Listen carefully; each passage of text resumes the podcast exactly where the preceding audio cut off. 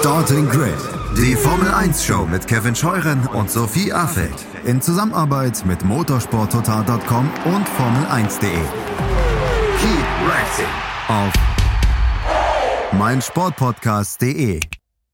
Einen schönen guten Tag und herzlich willkommen zu Starting Grid, eurem Formel 1 Podcast auf meinsportpodcast.de. Mein Name ist Kevin Scheuren und ich habe von ganz vielen von euch gehört, wann gibt's mal wieder einen Rückspiegel? Wann schaut ihr mal wieder in die Geschichte eines Formel 1 Teams? Ihr, ja, das bin nicht nur ich, sondern das ist der Mann, der die historischen Fakten der Formel 1 wie kein anderer kennt, der so tief in die Materie geht und darüber schon zwei Bücher geschrieben hat, die Grand Prix Geschichten 1 und 2, grand-prix-geschichten.de, wenn ihr Lust habt, euch die mal zu kaufen. Stefan Ehlen, der stellvertretende Chefredakteur von motorsporttotal.com, formel1.de und de.motorsport.com ist da. Hallo Stefan. Servus Kevin und ich freue mich sehr, dass wir gemeinsam mal wieder in den Rückspiegel schauen. Es gibt viel zu besprechen. Ja, definitiv. Und diesen Podcast gibt es ja auch als Video äh, auf dem YouTube-Kanal von Formel 1.de. Jetzt diesen heute vielleicht nicht ganz so schnell wie äh, die anderen sonst, aber wenn ihr jetzt hinter mir sehen würdet, welches Hemd da hängt, ja, das, da steht Jordan. Aber heute geht es nicht um Jordan, denn heute geht es um ein Nachfolgerteam von Jordan, das aber in der Formel 1 ambitioniert unterwegs ist, das nach ganz oben möchte und auf den illustren Namen Aston Martin hört, lieber Stefan. Aber wenn ich mal bei einer Formel 1 Datenbank wie unserer auf Formel1.de schaue und ich gebe Aston Martin ein, ähm, da ist, da steht, da stehen schon ein paar mehr Grand Prix als das, die sie jetzt gefahren sind. Also die Marke Aston Martin, die war ja schon mal da. Ja, die war schon mal da, aber nicht so richtig.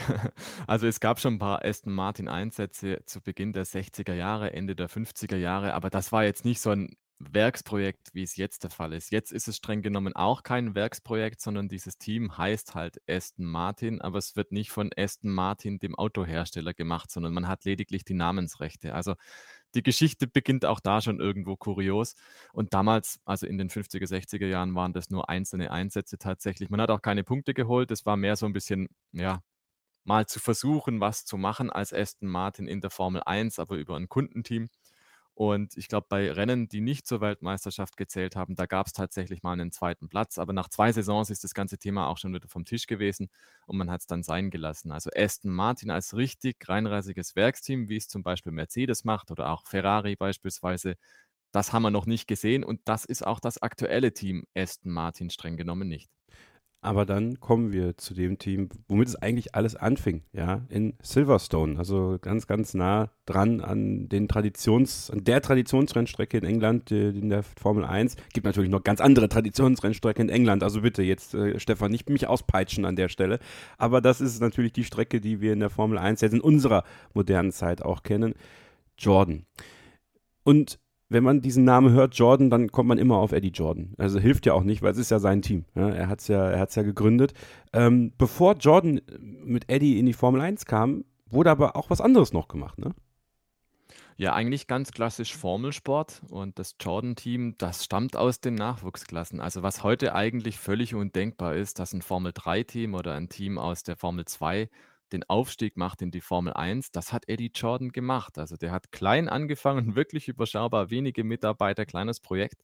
Der hat Formel 3 gemacht, unter anderem in Großbritannien, hat dort Martin Brundle eingesetzt und der ist 1983 gegen Ayrton Senna um die Meisterschaft gefahren. Senna damals im WSR-Team, West Surrey Racing und Senna hat, glaube ich, um neun Punkte den Titel damals gewonnen. Also Jordan, das war ein Powerhouse. Das war ein Team, das in den Nachwuchsserien sehr, sehr gut unterwegs war, ähnlich wie vielleicht heutzutage ART oder Prema. Das sind schon die großen Namen, die man jetzt so kennt oder vielleicht aus den vergangenen Jahren noch ein bisschen im Hinterkopf hat. Aber Jordan, das war in den 80er Jahren tatsächlich ein Team, wo man sagen konnte, okay, da kann man fahren und die haben auch ein Potenzial. Später auch in der Formel 3000. Das ist quasi jetzt das Level, das die Formel 2 hat oder früher die GP2. Ähm, da sind Leute gefahren, da schaue ich kurz auf den Zettel, Alesi, Irvine, Damon Hill oder auch Heinz-Harald Frenzen. Also, und das sind dann schon so Namen, die begegnen uns dann ein paar Jahre später auch in der Formel 1 und nicht so schlecht in der Formel 1. Das bedeutet also, der Eddie Jordan, der hatte damals schon einen Riecher für Leute, die was können. Und er hat es auch geschafft, dann Talente anzuziehen und entsprechend auf der Leiter weiter nach oben zu bringen bis in die Königsklasse.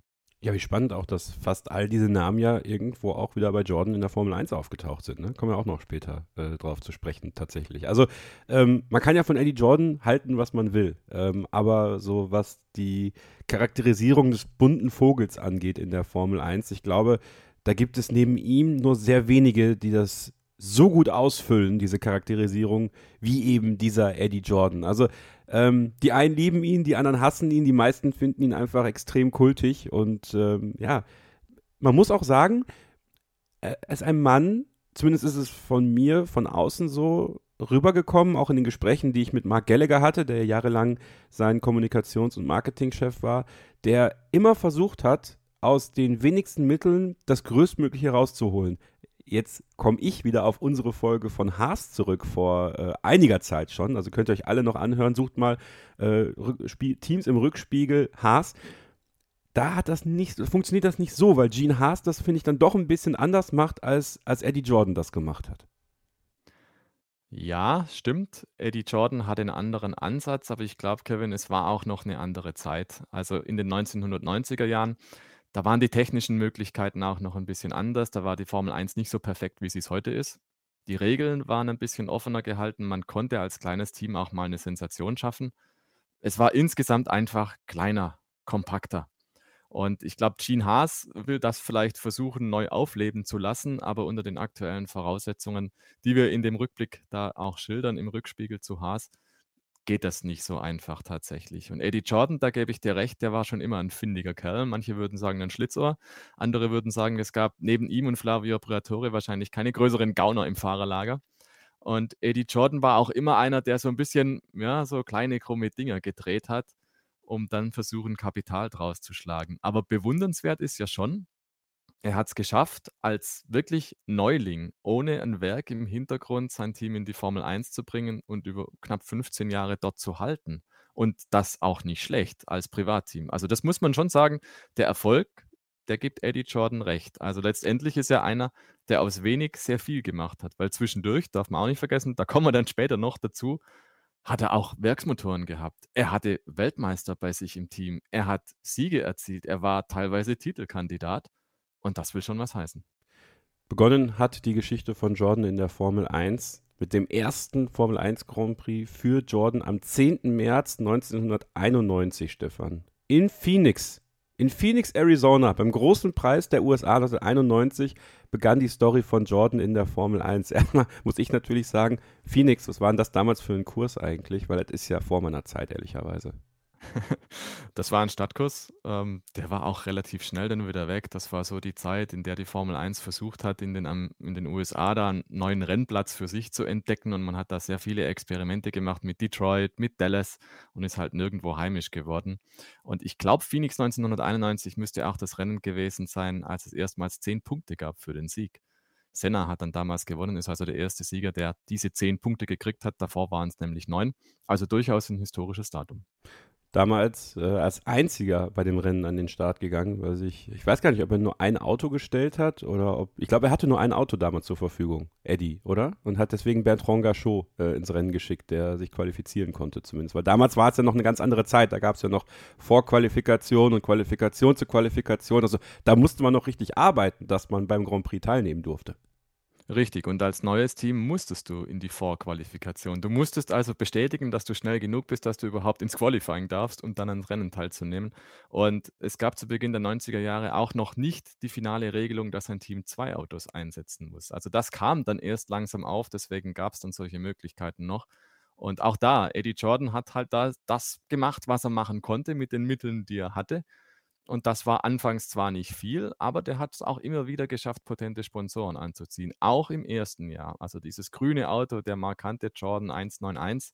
Da gibt es übrigens eine lustige Geschichte, das sollte man auch noch erzählen, warum der 191 heißt. Aber der war ja grün, weil das irische Tourismusbüro da auch gefördert hat. Dann hat er Seven Up gehabt, dann hat er Fuji-Film gehabt. Was für ein geiler, also das sind ja schon mal zwei Sponsoren. Überleg mal, du kommst als Neuling ja. in die Formel 1 und hast mit Seven Up die Sprite-Alternative von äh, PepsiCo auf deinem Auto und ja. hast Fuji-Film, einen der, der führenden äh, damals Fotofilm- und, und Kamerafirmen. Äh, also das ist doch krass. Überleg dir das mal. Das ist wirklich krass, ja. Also das meine ich. Und TikTok kam auch noch dazu. Hat die Leute an der Hand. Ja, das, ein, das, war ein Menschenfänger, glaube ich. Der, der, ging da hin und hat den, der, der wahrscheinlich das Blaue vom Himmel versprochen und hat, hat sie dann aufs Auto bekommen. Also echt krass, muss man wirklich sagen. Ja, das ist ihm ein paar Mal auch auf die Füße gefallen, dass er eben so ausschweifende Versprechen gemacht hat und so. Aber damals, ähm, da war Eddie Jordan auch einer so nach dem Motto, was kostet die Welt? Und ursprünglich hätte dieser Jordan 191, mit dem dann später auch ein ganz großer gefahren ist, eigentlich 911 heißen sollen. So, jetzt werden ein paar von euch sagen, Moment mal, 911, die Zahl kommt mir bekannt vor. Porsche. Ja, und Porsche hat dann auch gesagt, nachdem sie die Bilder gesehen haben vom Rollout, weil da war nämlich auf dem Seitenkasten 911 zu lesen, halt mal Freunde, ähm, das ist quasi so unsere Hausmarke, der Porsche 911er. Und dann hat der Eddie Jordan gesagt, hm, was machen wir da? Man hat sich also gemeinsam hingesetzt und das Ende vom Lied war, der Eddie Jordan hat dann gesagt, okay, wir drehen da ein paar Zahlen hin und her und er durfte dann für ein Jahr kostenlos Porsche fahren. Auch das zeigt halt einfach, so tickt der Eddie Jordan, der ist immer da für einen Deal zu haben, ne? Und am Ende ist er derjenige, der besser dasteht. Eigentlich kurios, ne? Also man könnte auch vielleicht interpretieren, möglicherweise war es Absicht. Vielleicht hat er einfach da die Konfrontation auch gesucht mit Porsche, Publicity, ne? Auch das war immer ein Ding von Eddie Jordan. Und am Ende ist er derjenige, der profitiert, weil er kann ein schickes Auto fahren für ein Jahr, ohne dass er irgendwas dazu tun musste. Nur er muss auf irgendwas verzichten, was er eigentlich gar nicht braucht. Also extrem clever. Und dann kam 1991 natürlich, du hast es gerade schon, schon anklingen lassen. Ja, nicht nur waren Bertrand Gachot und André de Cesaris äh, die beiden Stammfahrer. Bertrand Gachot äh, meinte sich auch in London ein bisschen daneben benehmen zu müssen, ähm, als er im Taxi mit Pfefferspray um sich rumgesprüht hat. Heute sagt er, in Frankreich durfte man das. Ich wusste nicht, dass man das in England nicht darf. Sei es drum, er verpasste damit den großen Preis von Belgien 1991 ins Spa-Francorchamps und plötzlich saß da einer im Auto mit der Startnummer 32 in diesem Jordan 191, der später noch Formel 1 Geschichte schreiben sollte, Michael Schumacher. Ja, das ist natürlich dieser ganz große Mythos, den wir schon über Jahre hinweg immer wieder begleitet haben. Ne? Und eben, der Schumacher wird da reingesetzt. Das ist äh, äh, Ding der vielen Faktoren, dass das so passieren kann.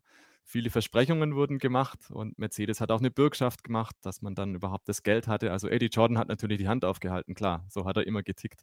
Er war immer für die schnelle Markt zu halten und ähm, dann hat er das auch in diesem Fall gemacht und es hat sich gelohnt tatsächlich. Es wurde auch ein entsprechender Vertrag unterschrieben, der eigentlich vorsah, dass Michael Schumacher nicht nur ins Bar für Jordan fährt, sondern sogar die nächsten Jahre. Und da ist es dann ganz interessant, das kam dann viele Jahre später raus, dieses Vertragsdokument wurde teilweise handschriftlich nochmal ergänzt. Da wurde dann äh, ein Artikel getauscht von einem bestimmten zu einem unbestimmten, also aus The Driver Contract wurde A Driver Contract. Und das wurde dann alles so besiegelt und unterschrieben. Und diese Änderung hat dann später dazu geführt, dass Schumacher eben doch rauskam aus diesem Vertrag und nach diesem einen ersten Rennwochenende zu Benetton wechseln konnte. Und man muss sich das schon auch vorstellen, also, die Tragweite dessen, was da passiert ist in Spa, da kommt der junge Deutsche daher, von dem eigentlich niemand was gehört hat. Eddie Jordan hat später dann gesagt: „Ja klar, den hatte ich schon ewig auf dem Radar.“ Ähm, beim Erstkontakt hieß es Schumacher Who. Ähm, also, da wusste er nicht so richtig, wer das überhaupt war. Und auch das ist Eddie Jordan, ne, so ein bisschen Parallelwelt und, äh, Sein und Schein. Er will es später natürlich immer gewusst haben. Und, äh, ja, dann kommt der, stellt das Auto in die vierte Startreihe, ne, lässt mal den Teamkollegen alt aussehen, der ihm davor verweigert hatte, die Strecke zu erklären und zu zeigen. Da wurden also auch viele Spielchen gespielt, aber der Schumacher hat einfach gezeigt, da ist jemand da, der hat tatsächlich einen Speed. Und im Rennen ist er recht schnell ausgefallen. Der Teamkollege wiederum, der Cesaris, der ist lange um einen Podestplatz gefahren, ist dann mit Motorschaden ausgeschieden. Und es gibt ein paar Beobachter, die sagen, wenn das Auto gehalten hätte beim Schumacher und die Kupplung nicht verreckt wäre, der hätte vielleicht Spa 91 sogar gewinnen können. Also, das ist jetzt vielleicht ein bisschen überhöht, aber das ist so ungefähr die Dimension, was das damals geschlagen hatte, dieses Debüt von Schumacher. Und dementsprechend war dann High Life rund um Jordan und bis zum nächsten Rennen in Italien einiges geboten am Verhandlungstisch. Ja, und die Saison, die verlief ja eigentlich auch sehr erfolgreich, die Debütsaison in der Formel 1. Fünfter Platz am Ende in der Konstrukteurswertung. Als Neuling hat man so ein illustres Team mit Tyrrell, zwar nur mit einem Punkt, aber immerhin geschlagen. Also ähm, wir haben dann noch äh, Bertrand schon nicht mehr im Auto gesehen, sondern im weiteren Verlauf, nachdem Michael Schumacher ja dann äh, zu Benetton äh, gegangen ist, Roberto Moreno und Alessandro Zanardi mit seinem ersten äh, Formel 1 Abenteuer, glaube ich, war das damals sogar. Ähm, genau. Ist jetzt auch nicht so ganz erfolgreich gelaufen für ihn, Alessandro Zanardi, äh, diese, diese erste Variante, obwohl erfolgreicher als die zweite vermutlich, so äh, im, im, muss man tatsächlich am Ende sagen. Aber fünfter Platz mit diesem Auto, was ja tatsächlich für viele als eines der schönsten Formel 1 Autos aller Zeiten gilt. Für dich eigentlich auch? Ja, ähm, natürlich ist das immer konnotiert mit Michael Schumacher, klar. Dadurch ist das, das Bild dieses Auto zur Ikone geworden. Aber ich glaube, es liegt auch einfach daran, es ist ein schönes Auto, weil es so schnörkellos ist. Es sind einfach klare Formen, es ist nichts irgendwo zerklüftet, eine schön geschwungene Nase, ein sehr einfacher Frontflügel, ein sehr einfacher Heckflügel, die Seitenkästen wohl geformt, die Motorhaube auch. Dieses Auto steht einfach gut da. Es ist gewissermaßen so das Sinnbild der frühen 90er Jahre und für viele sind die frühen 90er Jahre die schönsten Jahre der Formel 1 weil die Autos eben so rund aussahen und nicht irgendwo so verkünstelt wie dann zum Ende der 90er oder gar zum Ende der 2000er Jahre dann, als es alle möglichen Hörner und Auswüchse und Flaps und Flicks und sonst noch was gab. Eben, es ist diese pure Einfachheit, die, glaube ich, den Jordan und natürlich die Farbgebung auch, äh, die dieses Auto so besonders macht. Und es ist natürlich ein Hingucker, definitiv mit seinem Grün und eben mit dem Helm von Michael Schumacher was ganz Besonderes. Ja, so erfolgreich wie das erste Jahr war, so schwierig war das zweite. Äh, 1992 hat man wieder die Saison nur mit einem Auto begonnen. Damals war es Maurizio Gugelmin, der in Südafrika äh, immerhin Elfter wurde, nachdem er sich als 23. qualifiziert hat. Im späteren Verlauf kam Stefano Modena noch dazu. Ähm, die haben dann auch die Saison gemeinsam gefahren. Es blieb aber am Ende bei nur einem einzigen Punkt in der ganzen Saison. Man wurde Elfter in der Konstrukteurswertung. 1993 dann ging es äh, genauso schlecht eigentlich weiter. Ähm, man hatte da ähm, ja den Yamaha-Motor drin, 92. 93 kam dann der Hard-Motor. Das war so die Zeit dieser ganzen ähm, ja, Motoren, sage ich mal, die nicht ganz den Standard hatten, glaube ich, den man in der Formel 1 gebraucht hätte, Stefan, um wirklich diesen Erfolg von 1991, wo es ja wirklich sehr gut losging, auch bestätigen zu können. Ja, die frühen 90er oder generell die 90er war schon eine Zeit in der Formel 1, wo man irgendwie gucken musste, dass man das Material erstens einigermaßen billig einkaufen kann und zweitens, dass es ein bisschen der Puste hat. Und das war für ein Privatteam in der Größe unheimlich schwierig. Im Prinzip bist du eigentlich fast auf Vorjahresmaterial angewiesen gewesen. Und mit Hart hat man halt einen unabhängigen Konstrukteur dann für sich gewonnen, der dann ein eigenes Triebwerk entworfen hat. Das war auch grundsolide, aber es war halt nichts, was die anderen hatten zum Beispiel. Ne? Es war halt kein Werksmotor oder kein werksunterstützter Motor in dem Sinn. Und das war für Eddie Jordan in den Anfangsjahren einfach eine Schwierigkeit. Du musst irgendwie halt weiterkommen. Du musst das Team am Leben halten. Du darfst aber nicht zu viel für den Motor ausgeben. Du brauchst aber einen starken Motor, um dich irgendwo zu etablieren. Also dieser Spagat extrem schwierig, glaube ich. Und dann war halt auch hinter den Kulissen immer politisches Geschick gefragt, um da richtig zu verhandeln, um sich dann in eine Position zu bringen, dass du dann halt ein Absprungbrett hast zu vielleicht einem Hersteller, der dir ein bisschen mehr geben kann, der dir vielleicht sowas auch wie Exklusivität einräumen kann. Und das ist ja dann später tatsächlich auch passiert. Ähm, mit Peugeot zum Beispiel oder mit Honda kommen wir noch zu. Und Eben, diese Anfangszeit ist aber halt klar im Zeichen davon, du bist ein Hinterbänkler eigentlich, obwohl die erste Saison gut war und du musst halt irgendwo nehmen, was du kriegst. Und weder die Yamaha-Motoren noch die Hard-Motoren waren jetzt wirklich Spitzenklasse. Aber es war halt so ein Material, was man nehmen konnte, um einigermaßen passabel über die Runden zu kommen, vor allem finanziell. 1993 haben wir dann auch Rubens Barrichello in der Formel 1 gesehen, dann bei Jordan. Ivan Capelli ist für Jordan gefahren, Thierry Butzen ist für Jordan gefahren, aber eben auch so illustre Namen wie, haltet euch fest, Marco Apicella, ja, wer kennt ihn nicht noch, und äh, Emanuele Naspetti. Ja, also das sind, das sind klingende Namen äh, für mich jetzt auch, muss ich sagen. Absolut, da würde ich kurz einhaken. Und äh, der Kollege Apicella ist nämlich ein Fall, das ist ein Fahrer mit einer der kürzesten Formel-1-Karrieren überhaupt, ne? Der ist damals, glaube ich, in Monza gefahren. Ein Rennen. Und dieses Rennen war kürzer als das, was Michael Schumacher im Jordan 91 in Spa hatte. Er ist nämlich in der ersten Schikane ausgeschieden. Ja. Und das war's. Es gibt aber tatsächlich noch einen Fahrer, der hat eine kürzere Karriere. Der Name ist mir gerade entfallen, aber steht im Buch drin. ähm, er hat am Nürburgring, ich glaube 1953, das Rennen gestartet, ist aber nach ungefähr ja, drei Meter ausgerollt Stark. und das war's dann. Das ist dann die wirklich kürzeste Formel 1-Karriere, weil danach ist er nie wieder ein Rennen gefahren. Aber eben Apicella, der kam auch nicht sehr weit und war eigentlich in der Formel 3000 auch nicht so schlecht, aber dann hat es nicht funktioniert. Diese eine Formel 1-Chance und das war's. 1994 dann, ähm, ja auch tatsächlich, und wir sagen es ja immer wieder ähm, in diesen sehr historischen Folgen, ein schicksalhaftes Jahr für die Formel 1, der Tod von Ayrton Senna, von Roland Ratzenberger in Imola, ähm, wo auch Jordan ja mit beteiligt war an diesem Wochenende. Die Saison begann allerdings äh, mit Rums Barrichello und Eddie Irvine. Ähm, dann hat Eddie Irvine aussetzen müssen, äh, weil er, glaube ich, eine Sperre hatte äh, da gab es, glaube ich, eine Aktion beim ersten Rennen im Pacific Grand Prix mit Ayrton Senna, glaube ich, äh, weswegen er gesperrt wurde, richtig? Das ist richtig, ja. Da gab es einen Zwischenfall und der Irvine wurde daraufhin gesperrt, weil man gesagt hat, das ist zu rustikal, kannst du so nicht machen. Jordan hat dann da Berufung eingelegt und äh, dann wurde die Sperre ausgeweitet auf drei Rennen. Also das war ein Eigentor, dass man sich da aufgemuckt hat und gesagt hat, nee, da sind wir nicht einverstanden. Aber eben, dann war Irvine erstmal raus auf der Ersatzbank. Dann kam Aguri Suzuki äh, und hat ihn dann ersetzt. Und dann, ja, das dritte Rennen war in Imola. Und da ist auch nur einer an den Start gegangen, nämlich Andrea de Cesaris, weil Rubens Barrichello Stefan schwer verunglückt ist. Ja, das ist vielen bekannt als der Auftakt ins schwarze Wochenende von Imola. Im Training ist Rubens Barrichello in der Variante Bassa, glaube ich, hieß die Schikane damals, äh, recht hart über die Randsteine gefahren. Das war damals eine recht schnelle Schikane, erinnert man heute sich kaum mehr dran, weil diesen Teil vom Kurs gibt es gar nicht mehr. Heute ist da eine Gerade, aber früher war da eben eine sehr schnelle Schikane. Rubens Barrichello ist dann auf den Randstein gekommen und ist, ja, wie soll man sagen, regelrecht reingeflogen in die Reifenstapel. Das Auto hat sich dann aufgestellt und er hat dann, ja, eigentlich sich vergleichsweise leicht verletzt, aber doch so schwer, dass es ein, ein Weckruf war für die Formel-1-Szene. Entschuldigung. Und man dann gesagt hat, ähm, ja, eigentlich sind die Autos ja doch ganz sicher. Also es war zwar wie so ein Moment des Innehaltens, dass man gedacht hat, oh, das war ein richtig schwerer Unfall, da hätte wirklich was passieren können.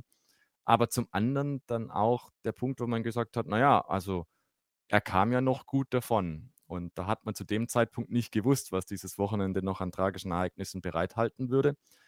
Aber rückblickend sagt man natürlich, dieses Wochenende ging schon nicht gut los, weil halt Rubens Barrichello sich da verletzt hat und dann das Rennen auch auslassen musste. Aber der war halt dann schon wieder im Fahrerlager da. Dem ging es gut soweit, ne? Aber dieser Unfall wird in der Retrospektive anders gedeutet als in dem Moment, als er passiert ist. Trotzdem am Ende die Saison 1994, muss man sagen, mit dem zweiten Jahr mit dem Hartmotor erfolgreicher als im ersten auf jeden Fall. Ja, war auf jeden Fall erfolgreicher. Jordan hat sich da wieder gesteigert, hat dann auch wieder Punkte geholt, hat sich dann sozusagen auch wieder etabliert im, im breiteren Mittelfeld und es ging definitiv aufwärts. 95 und 96 äh, wurde dann die Fahrerrochade während der Saison einfach mal beendet. Man hatte zwei feste Duos. 1995 zwei spätere Ferrari-Fahrer mit Rubens Barrichello und Eddie Irvine, der ja dann 1996 auch zu Ferrari gegangen ist und wurde dann bei Jordan von Martin Brundle ersetzt, dem heutigen Experten von Sky UK, der ja direkt bei seinem ersten Rennen im Jordan, in diesem güldenen Jordan, zum ersten Mal, glaube ich, mit Benson und Hedges drauf, äh, in Australien für einen Moment gesorgt hat, den der Sponsor wahrscheinlich total geil fand, weil er sich halt heftig überschlagen hat. Er selber nicht so sehr. Er selber nicht so sehr, aber das Auto definitiv, ja. Also das war so ein Auftakt. Du hast gesagt, eben, da kam der erste große Sponsor, Zigarettenmarke Benson Hedges. Und das war so der ganz große erste Coup von Eddie Jordan, was die kommerzielle Seite betrifft. Weil damit hat er tatsächlich einen potenten Geldgeber gehabt, der hat den ganzen Spaß finanziert. Und da hat er eben das Auto dann auch umgestaltet in die Farbe, für die Jordan dann bekannt wurde. Anfangs Gold, später dann Gelb. Und interessant auch in der Saison hat auch ein gewisser Nigel Menzel für Jordan getestet der ja nie offiziell zurückgetreten ist. Das stimmt. Und der hatte ja 95 dieses McLaren-Fiasko nicht ins Auto reingepasst, dann das Handtuch geworfen. Und so kurz hat er da schon überlegt, ob er das vielleicht macht, aber er hat es dann nicht gemacht. Und eben dann waren halt Brundle und Barrichello dann aktiv für Jordan. Und da begann dann der Aufschwung so richtig. Dann hatte man auch die Motoren von Peugeot. Die hatte McLaren wiederum davor und dann gesagt, naja, so ganz zufrieden sind wir dann doch nicht. Die haben dann Mercedes genommen, damit war Peugeot frei und Eddie Jordan hat Danke gesagt und zugegriffen. Und jetzt machen wir die erste kurze Pause, denn 1997 sollte dann jemand sein Debüt in der Formel 1 feiern, der natürlich uns bei Formel1.de auch sehr gewogen ist, bei Sky Deutschland zu hören ist und ja, nicht nur der kleine Bruder von Michael sein wollte, sondern seine eigene, ganz eigene Formel 1 Geschichte schreiben wollte, nämlich Ralf Schumacher. Bleibt also dran, hier beim Rückspiegel, die Geschichte des Teams von Aston Martin in den Jordan-Jahren bei Starting Grid, dem Formel 1 Podcast auf meinsportpodcast.de. Hey, Malte Asmus von meinsportpodcast.de hier. Ab März geht's weiter mit unseren 100 Fußballlegenden. Staffel 4 bereits. Freut euch auf Zlatan Ibrahimovic, Michel Platini, Cesar Luis Minotti, Paolo Maldini, um nur mal vier zu nennen. Und bis wir mit der vierten Staffel kommen, hört doch einfach noch mal rein in die bisherigen drei Staffeln. Ronaldinho, Sepp Meyer, Gary Lineker, Lothar Matthäus und viele weitere warten da auf euch. 100 Fußballlegenden. Jetzt. Überall, wo es Podcasts gibt.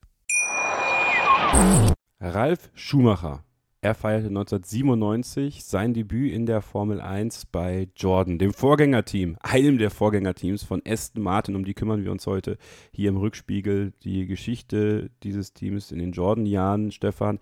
Und Ralf Schumacher, der natürlich mit diesem Nimbus des kleinen Bruders in die Formel 1 gekommen ist. Ja, Michael, der schon ja, auf sich hat aufmerksam gemacht, als zweifacher Weltmeister zu dem Zeitpunkt 1996 zu Ferrari gegangen ist, 97 im WM-Kampf mit Jacques Villeneuve steckte.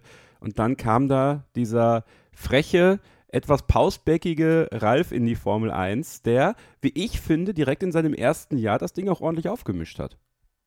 Hat er ordentlich aufgemischt. Der war ja, glaube ich, im dritten Rennen gleich schon als Dritter auf dem Podium. Allerdings mit so einem bisschen Geschmäckle, weil da gab es eine Kollision vorneweg mit dem Teamkollegen Giancarlo Fisichella. Aber grundsätzlich hat er das gut gemacht und eben schon im dritten Rennen das Podium, das ist aller Ehren wert, zumal mit einem Auto aus dem Mittelfeld. Weil wir wissen alle da zu dieser Zeit, 1997, das waren die, die Zeitalter von zumindest Williams und Ferrari und McLaren war auch recht gut vorne dabei.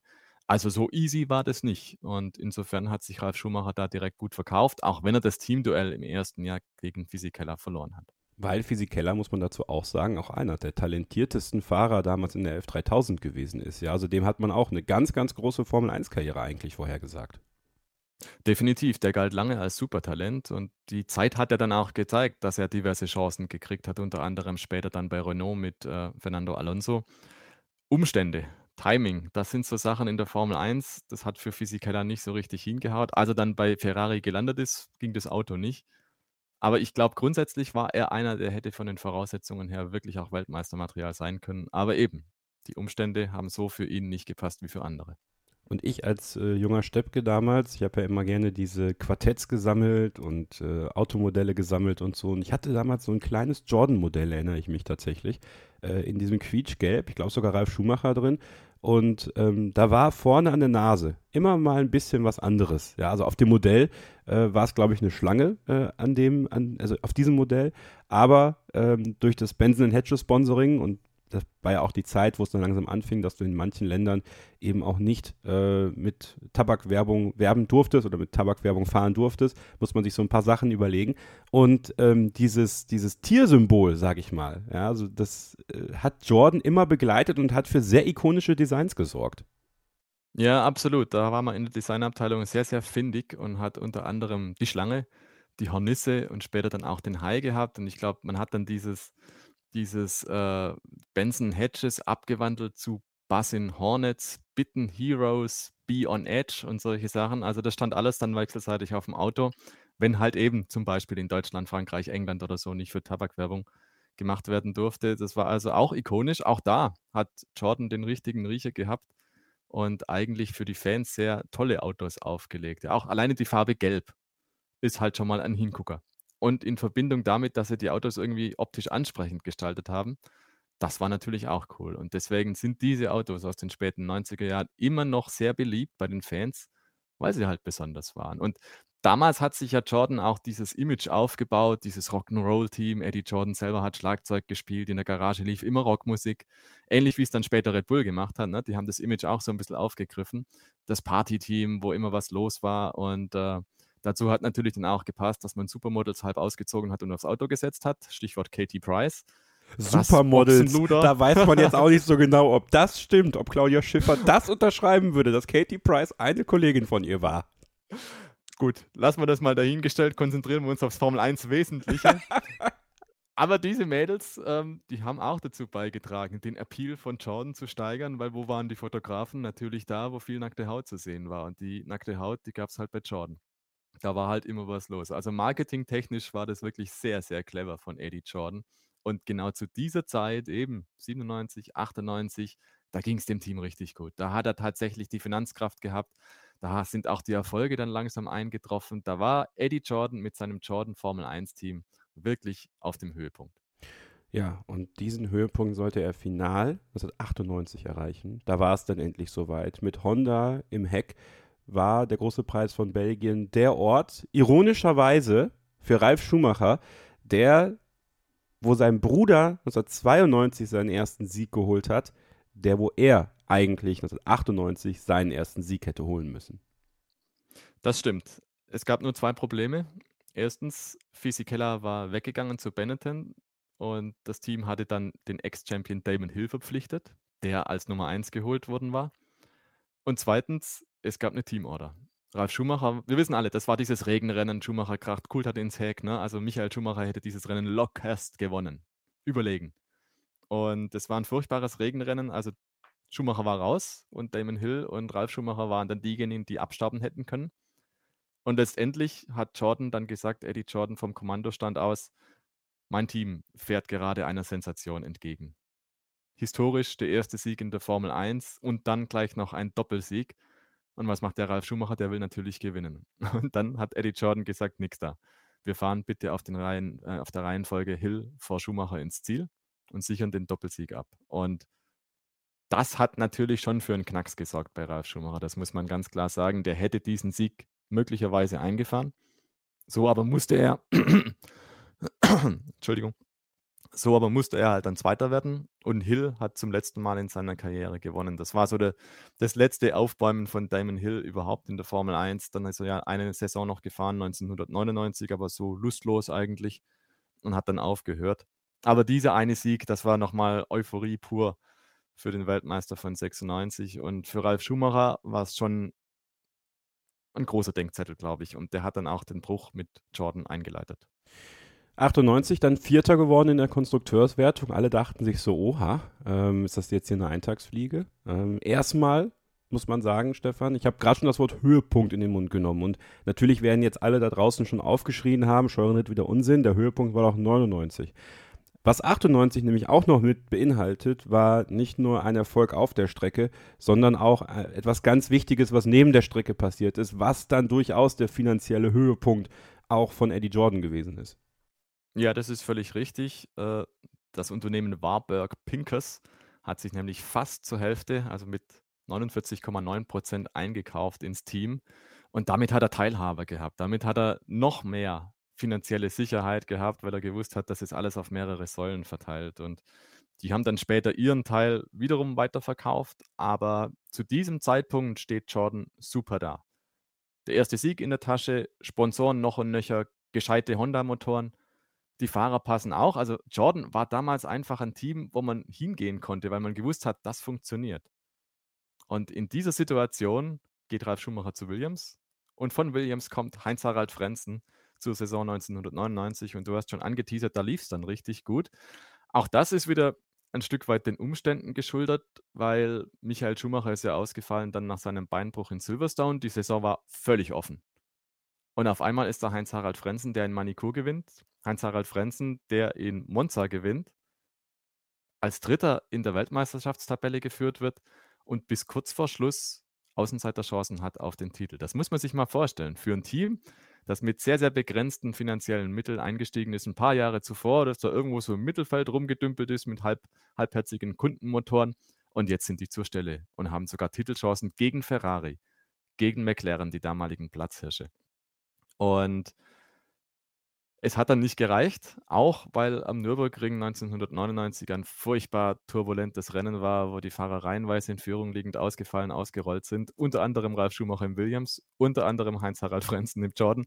Eines dieser Rennen, das keiner gewinnen wollte gewissermaßen. Und diese Punkte hätten halt am Ende doch gut getan und vielleicht noch mehr bewirkt.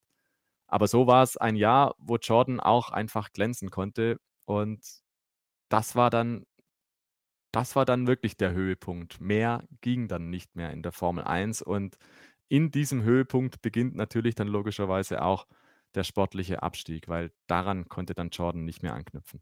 Man konnte es 2000 noch so ein bisschen retten. Ja, man ist dann nur Sechster geworden. Was heißt nur Sechster? Im Jahr davor war man Dritter. Also man hat drei Plätze verloren.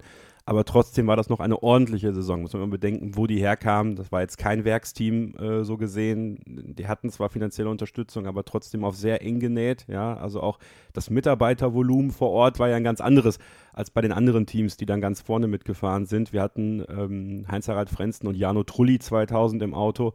Und 2001, ja, das ist dann tatsächlich das Jahr, wo man sagen kann, ähm, da ist es dann ja auch so ein bisschen innerhalb des Teams zerbrochen, unter anderem mit Heinz-Harald Frenzen, der eigentlich ganz gut in die Saison kam, aber dann mittendrin, und zwar nach dem großen Preis von Großbritannien in Silverstone, einfach vor die Tür gesetzt wurde.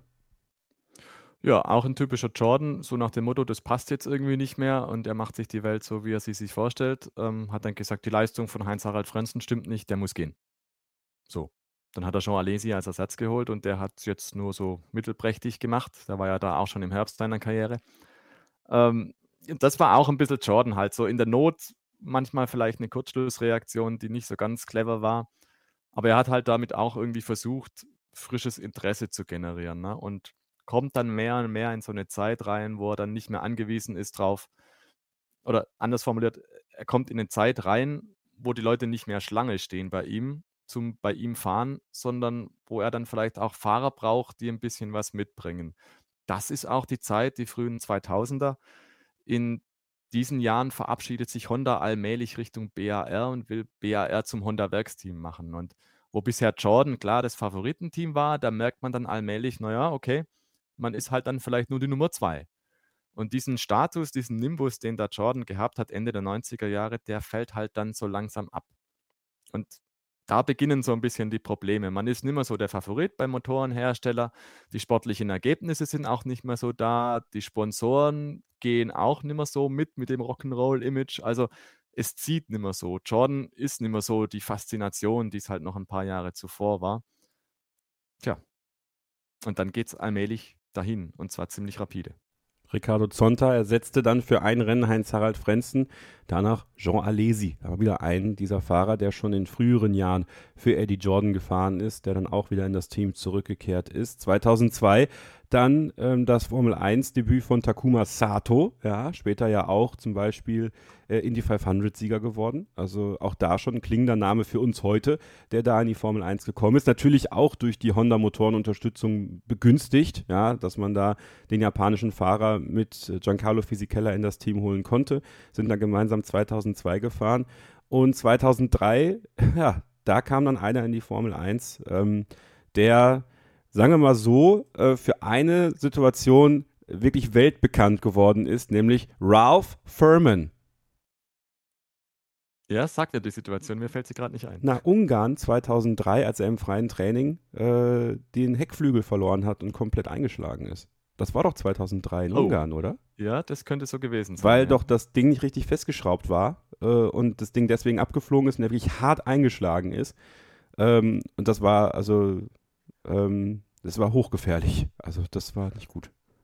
Ja, bei Ralf Furman, also der war ganz offensichtlich überfordert in der Formel 1, ne? Aber da habe ich auch die Erinnerung, da hat Jordan auch so einen Publicity-Stunt gemacht in Macau. Macau, das ist dieser verrückte Stadtkurs in Südchina. Und ähm, da sind sie mal gegen die Fahrtrichtung gefahren im Formel 1-Auto. Das hat der Firmen gemacht zum Beispiel. Wenn man jetzt dann sagt, okay, das ist dann der große Karrierehöhepunkt, dann kann es in der Formel 1 nicht so erfolgreich gewesen sein. Und es stimmt, ja. Aber eben, das ist so ein bisschen symbolisch für Jordan in diesen Jahren. Man holt halt jemand rein, der halt gut bezahlt, aber der halt dann doch nicht so erfolgreich war. Und in der Retrospektive hat sich dann Eddie Jordan auch mal entschuldigt bei Heinz-Harald Frenzen, mhm. weil er hat dann gemerkt, hoppla, das war vielleicht doch nicht so der clevere Schachzug, weil er halt dann andere Leute geholt hat, die halt nichts gerissen haben. Und er hat, glaube ich, erst unlängst mal gesagt, Eddie Jordan mal, der Takuma Sato, den hat dann Honda eingespielt ins Team, aber der hat mehr Rechnungen verursacht, als dass er Bonuszahlungen ausgelöst hätte. Sprich, der hat das Auto halt oft irgendwo hingesetzt in die Wand und die, die Mechaniker mussten halt reparieren. Also das kam dann alles dazu. Fahrer, die halt nicht unbedingt konkurrenzfähig waren, aber viel gekostet haben. Und die sportliche Leistung, die ging halt immer weiter in den Keller.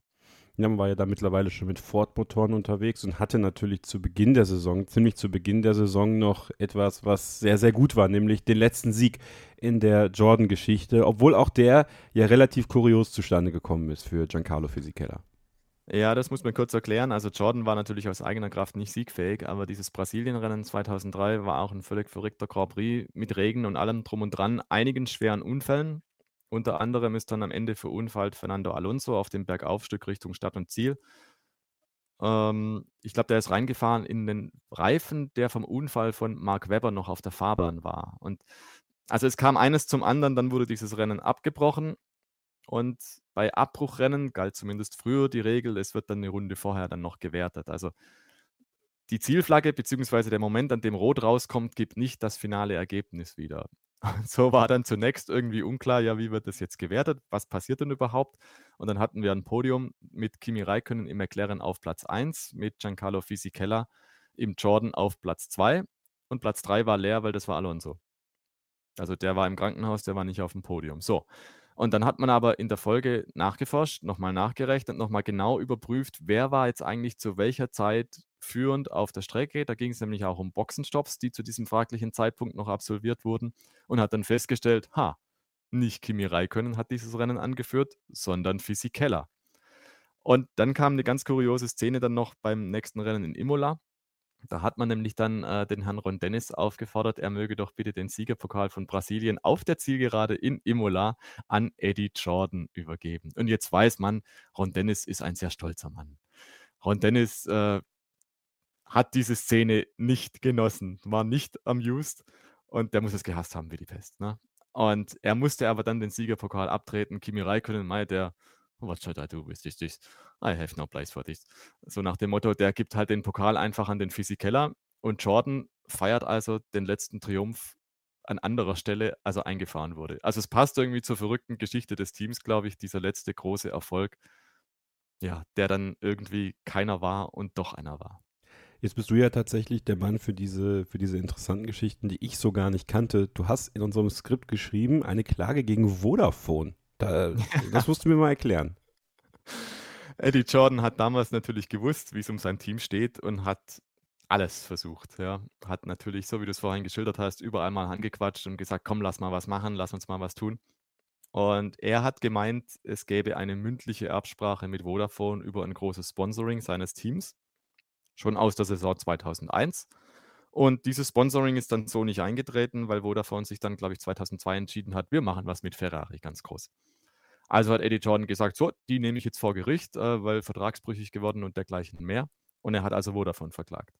Das Ende vom Lied war, die Klage wurde dann abgewiesen. Und damit war irgendwo klar, das war ein Strohhalm, den er da versucht hat, irgendwie zu greifen. Hätte es geklappt, dann hätte Jordan mal wieder so einen Sensationssieg verbuchen können, wie Benson Hedges. Dann hätte er wirklich eine große Marke an der Hand gehabt, die das Team vielleicht noch in die nächste Ära dann trägt. War aber nicht so. Und das war natürlich eine herbe Enttäuschung. Und wenn man dann so will, da hat er dann auch so ein bisschen ein Image weggehabt. So, der macht halt auch mal so krumme Dinger. Ne? Dem kann man vielleicht nicht ganz so über den Weg trauen. Ähm, und dann sind die Geldgräber nicht mehr unbedingt Schlange gestanden und die sportliche Leistung weiter abgesackt. So war es halt dann einfach. Und es wurde dann alsbald schon klar, so geht's nimmer weiter. Jordan hat dann auch nur noch wirklich, ja, ich will nicht sagen abgeranzte Kundenmotoren gekriegt, aber im Prinzip war es genau das, das Billigste, was man halt kriegen konnte. Und da ging halt einfach nicht mehr viel. Ne? Und man hat es auch dann gesehen, so voll die Autos von Jordan waren Ende der 90er Jahre mit Sponsorenlogos, so leer sind sie dann geworden. Und das hat nach außen sichtbar gemacht, was halt im Team schon seit ein paar Jahren klar war da kommt man in eine Sackgasse. Und es fehlt halt an Geld. Und dieses Geld hatte Eddie Jordan nicht mehr und konnte es nicht mehr aufbringen. Damit war Jordan praktisch vor dem Aus.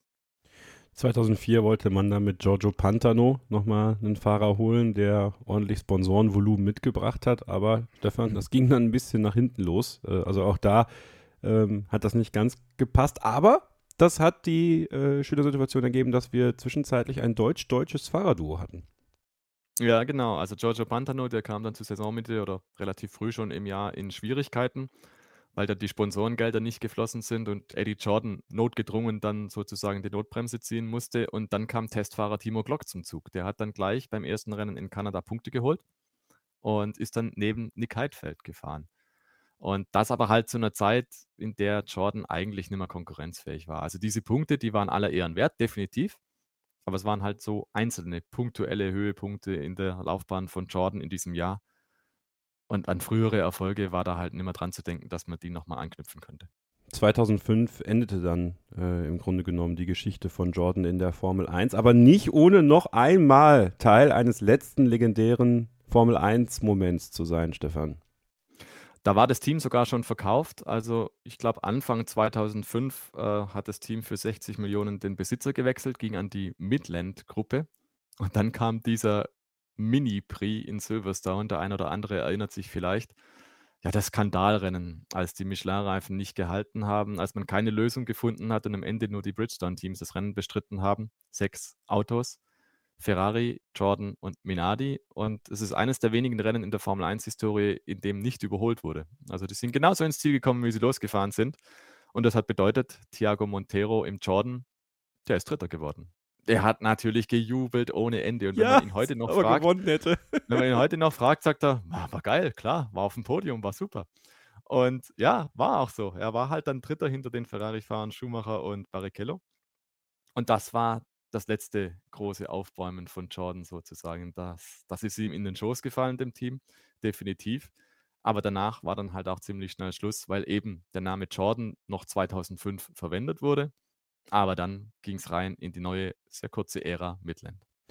Jordan, am Ende waren es 250 Grand Prix-Teilnahmen in der Formel 1, vier Siege, zwei Pole Positions, 291 Punkte, 113 Führungsrunden bei 15 Saisons in der Formel 1. Also hat sich vielleicht sogar länger gehalten, als viele das vermutet hätten, aber danach begann, Stefan hat es gesagt, das große heiße Kartoffelspiel mit diesem Team, bis dann Vijay Malia kam. Das alles nach einer kurzen Pause hier im Rückspiegel bei Starting Grid, dem Formel 1 Podcast auf meinsportpodcast.de. In rund 40 Folgen habt ihr mich jetzt schon sagen hören, I want to tell you about the Beatles. Ich habe euch die Geschichten zu ihren Alben und ihren Songs erzählt, euch ihre wichtigsten Wegbegleiter und Vertraute vorgestellt und natürlich die Orte, die für die Bandgeschichte eine wichtige Rolle spielten. Habt ihr die drei bisherigen Staffeln schon durchgehört? Nein? Na, worauf wartet ihr dann noch? Rein in den Podcatcher eurer Wahl und einfach mal losgehört. Und folgt gerne auch unserem Instagram-Kanal iwtty-Beatles Podcast. Zurück hier bei Starting mit dem Formel 1 Podcast auf meinsportpodcast.de. Stefan Ehlen, der stellvertretende Chefredakteur von motorsporttotal.com, Formel1.de und de.motorsport.com, ist heute mein Gast für den Rückspiegel des Aston Martin Formula One Teams. Wir haben Jordan besprochen. Wir kommen jetzt zu Midland. Denn, Stefan, äh, die, die Jahre 2006 und 2007 in der Geschichte dieses Teams waren ähm, einmal russisch und einmal niederländisch. Ja, und wenn man jetzt so rückblickend drauf schaut, sie waren ein Missverständnis. Ich glaube, bei vielen. Midland hatte davor schon Pläne, wollte in die Formel 1 einsteigen, wollte vielleicht auch das Jaguar-Team übernehmen. Hat dann nicht geklappt, weil das hat der Red Bull gekauft. Und dann hat man gesagt, also gut, dann nehmen wir halt Jordan. Und so der ganz große Plan stand wohl nicht dahinter. Man ist dann mehr, ja, schlecht als recht halt mitgefahren, hat das genommen, was Jordan schon hatte, ist dann unter russischer Flagge angetreten als erstes russisches Team hat auch die Fahrer übernommen, hat aber am Ende halt keine Punkte geholt, weil das Team war runtergewirtschaftet, die Entwicklung war auf Sparflamme. Da ging dann nicht viel und schon während der Saison hat man es dann wieder weiterverkauft und zwar für knapp 106 Millionen Dollar. Also auch nicht schlecht, weil da ist eine gewisse Wertsteigerung zu erkennen. Also ein Geschäft hat Midland damit gemacht. Anders als geplant, aber man war halt ja, relativ schnell wieder raus. Und äh, ja, bleibt also eigentlich eine Randnotiz in dieser Teamgeschichte, weil eben viel ist da nicht passiert, außer dass man gewissermaßen Vermögensverwalter war für ein paar Monate, bis dann der nächste Eigentümer um die Ecke kam. Genau, und das war dann eine Automarke, wo man sagen muss, da dachte man sich so, ach, cool, dass die in die Formel 1 kommen. Spiker, äh, niederländische Traditionssport-Automarke, muss man sagen, ähm, hatte einen wohlklingenden Namen und man dachte sich so, ach, das ist doch mal ein, ein cooles Projekt. Ich habe mich sogar noch damals dran, da habe ich ja noch an der deutsch-niederländischen Grenze gewohnt. Da dachte man sich, also ich glaube, das war halt sowas, wo man sagte, ach, das ist ja, das ist eine feine Geschichte. War aber auch nur von kurzer Dauer. Aber trotzdem, Spiker im Gegensatz zu Midland wird auf ewig zumindest Teil der deutschen Formel 1-Geschichte bleiben.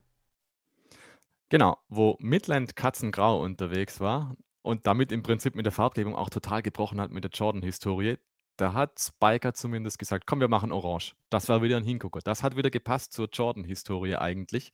Und du sagst es, der größte Punkt war dann, nachdem sie Christian Albers rausschmeißen haben müssen, weil da auch Sponsorengelder ausgeblieben sind.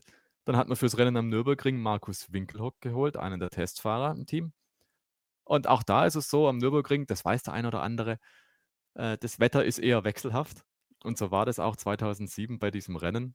Und Markus Winkelhock hat dann in den Himmel geschaut und sich gedacht, Mensch, warum mit Trockenreifen losfahren, wenn es vielleicht gleich regnet? Er ist also mit Regenreifen in die Startaufstellung gefahren.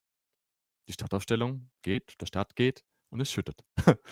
und das Ende vom Lied ist, die Autos sind reihenweise abgeflogen, aber einer nicht, Markus Winkelhock, der ist von ganz hinten auf einmal in Führung gelegen. Das war die Sensation schlechthin. Hat dann nicht lange gehalten, weil irgendwann war dann äh, Abbruch, Safety-Car-Phase und der Rest des Feldes hat dann auch noch gewechselt. Und dann hat man den Spiker tatsächlich eingeholt und überholt, weil der Spiker einfach aufgrund der Situation der Vorjahre mit sehr wenig Entwicklung ein brutal schwaches Auto war. Und er ist dann ausgefallen aus technischen Gründen. Aber warum war das dann so besonders? Auch da, in dem ersten Moment ist es natürlich eine Sensation. Du fährst dein erstes Formel-1-Rennen und du bist in Führung. Aber was man damals noch nicht wusste, es war auch Markus Winkelhock letztes Formel-1-Rennen. Und insofern hat er da also tatsächlich Besonderes geschaffen. Er ist in seinem ersten und einzigen Formel-1-Rennen sowohl von ganz hinten losgefahren beim ersten Start, als auch von der Pole Position losgefahren, sozusagen beim Restart. Er hat geführt und ist ausgefallen. Also ein völlig verrückter Sonntag für ihn und definitiv einmalig in der Formel 1-Geschichte. Und wenn man so will, der einzige Höhepunkt von Spiker in der Formel 1. Und auch da muss man sagen, wieder ein illustrer Name mit dabei, der auch später nochmal in der Formel 1 auch tauchen sollte. Colin Collis, ja, äh, der sich da schon des Öfteren ja versucht hatte, äh, wirklich einen Platz in der Formel 1 zu bekommen und auch den sukzessive so aufzubauen, dass man sagen kann, Colin Collis, das ist jemand, der gehört zur Geschichte der Formel 1. Der musste aber auch relativ schnell merken, na, ist doch ein größeres Vor, äh, ein, ein größeres, eine größere Unternehmung, äh, als es dann vielleicht möglich war. Und dann kam ein ähm, potenter Geldgeber aus Indien, der gesagt hat, ich würde hier gerne mal einkaufen. Ja, ich würde gerne mal einkaufen. Der nächste reiche Geschäftsmann ist gekommen, Vijay Malia.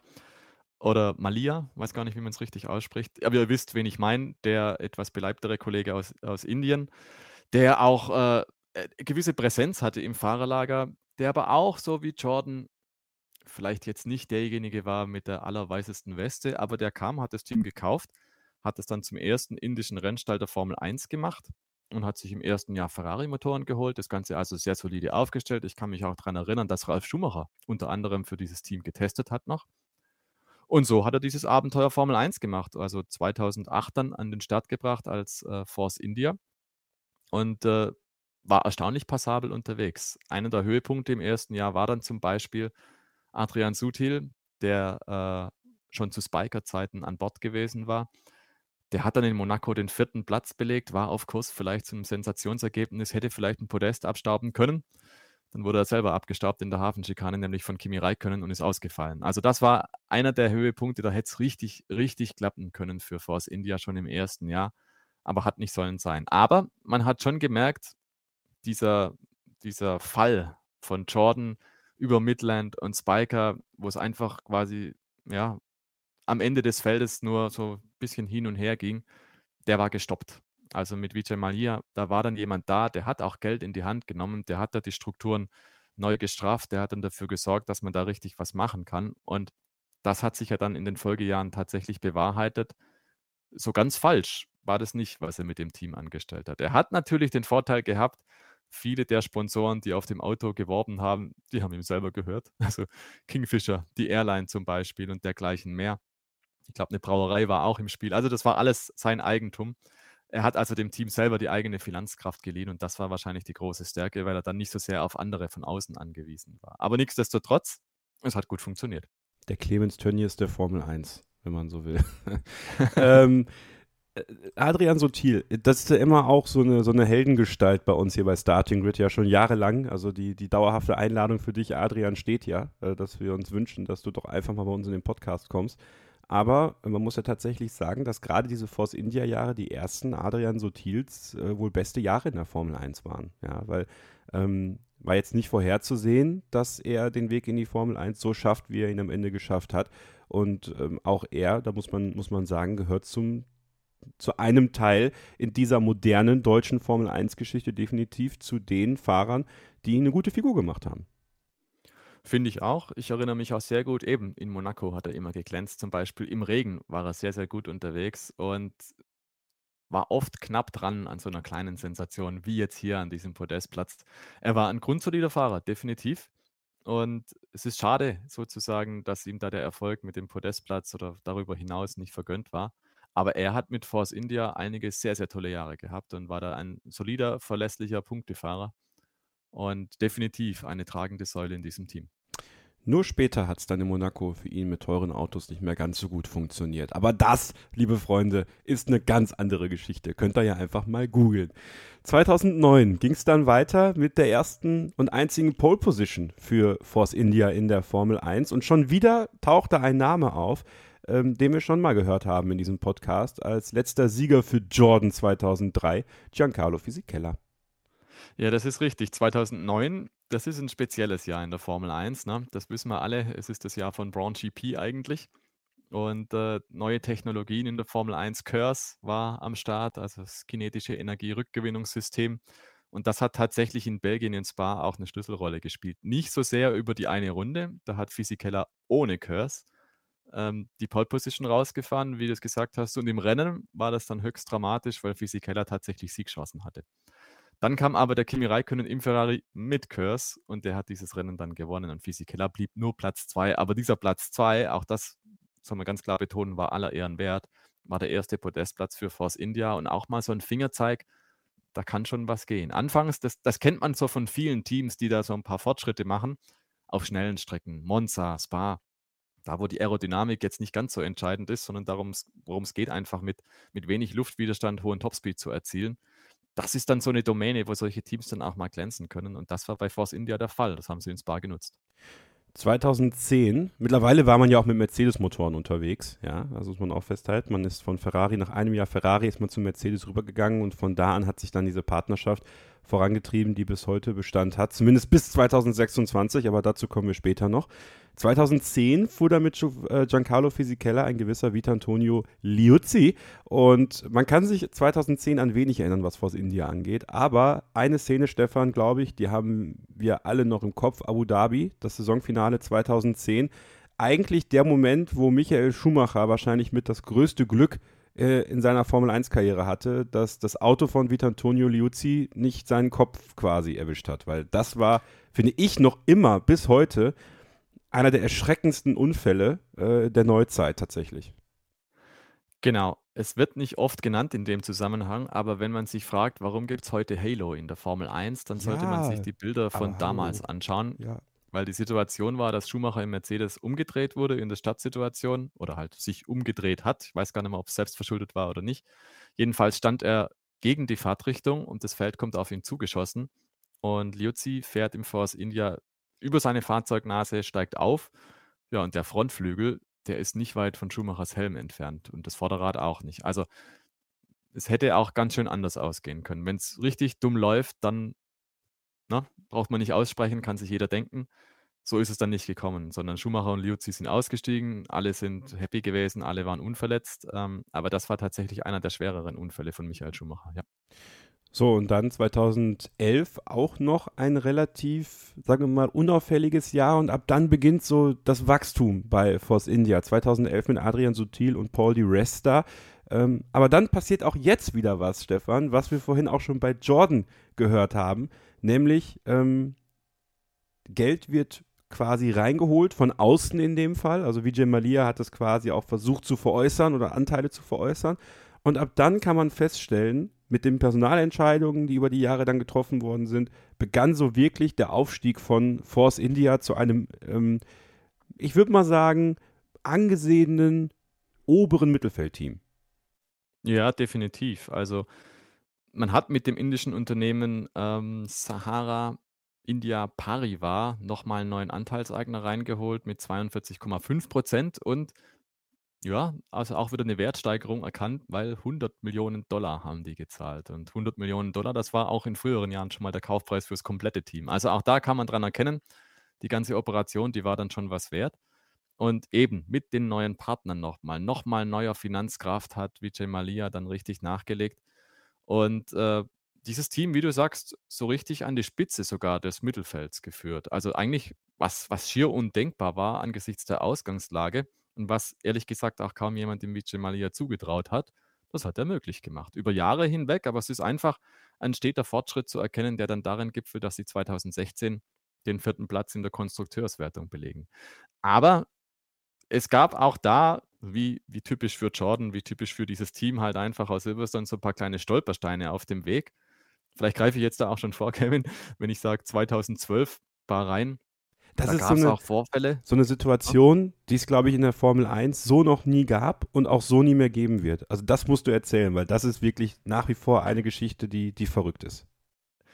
Ja, ich bin mir nicht sicher, ob es davor nicht auch schon solche Sachen gab, weil wenn man jetzt gleich hört, um was es geht, ähm, dann weiß man, ah ja, okay, das könnte vielleicht sein.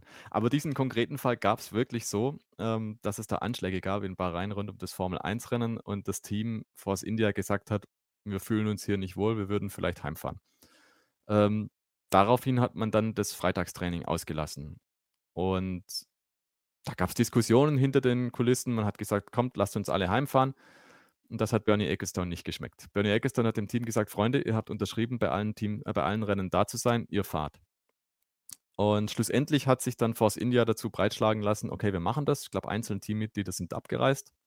Das war okay. Aber Bernie Ecclestone hat es dann nicht dabei belassen, dass Force India einfach wieder mittun kann, sondern er hat, und das ist jetzt eigentlich unterstellt, ne, das ist nie bewiesen worden, dazu hat nie jemand was on record gesagt, aber das ist so ein bisschen das, was man aus dem weiteren Geschehen ableiten kann. Force India mischt also dann wieder mit. Ab dem nächsten Tag der Veranstaltung ist aber komischerweise eine Stunde lang nicht im TV-Bild zu sehen. Und das wird allgemein interpretiert als Bernie Ecclestone hat gesagt: So, Freunde, ihr habt den Freitag sausen lassen, ihr habt hier eine Kraftprobe angestrengt. Jetzt zeige ich euch mal, was das bedeuten kann, wenn ihr euch mit mir anlegt. Nämlich, eure Sponsoren sind einfach nicht zu sehen.